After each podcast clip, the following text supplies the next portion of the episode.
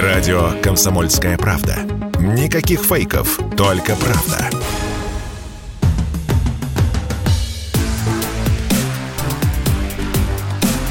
Честное риэлторское.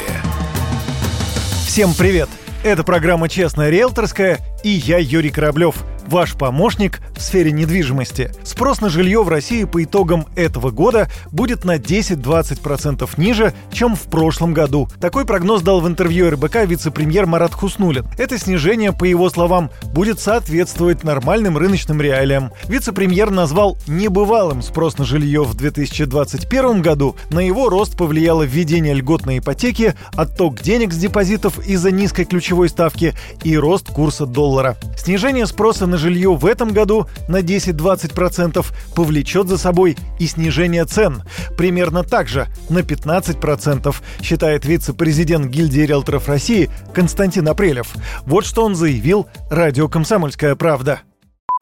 За снижением платежеспособного спроса следует, естественно, коррекция цен. То количество покупателей, которое остается на рынке, оно будет выбирать прежде всего по цене либо по условиям ипотеки объекта недвижимости для приобретения. Достаточно высокая ставка по ипотеке и отсутствие роста доходов населения, естественно, как экономический фактор ведет к существенной коррекции снижения спроса на жилье. За два года практически предыдущие, за 2020-2021 год, цены выросли на 30-40%.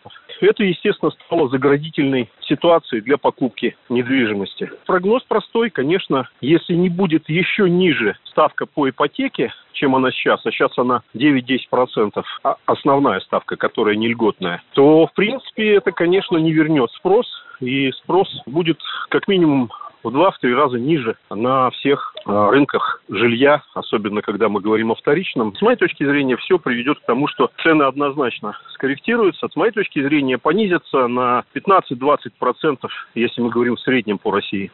Если спрос будет падать сильнее, власти будут искать новые меры поддержки, продлевать льготную ипотеку на следующий год или другие предложения, сказал вице-премьер Марат Хуснулин. Такое решение было принято на совещании у президента. В качестве примера поддержки спроса на жилье Хуснулин привел программу льготной ипотеки, которая принята в Казахстане, где для получения льготной ипотеки под 5% на 25 лет требуется первоначальный взнос в размере всего 5% от стоимости стоимости квартиры. Сейчас по программе льготной ипотеки в России необходим первоначальный взнос в 15%, а ставка составляет 7% годовых. На этом у меня все. Это была программа «Честная риэлторская» и я, Юрий Кораблев. До встречи в эфире.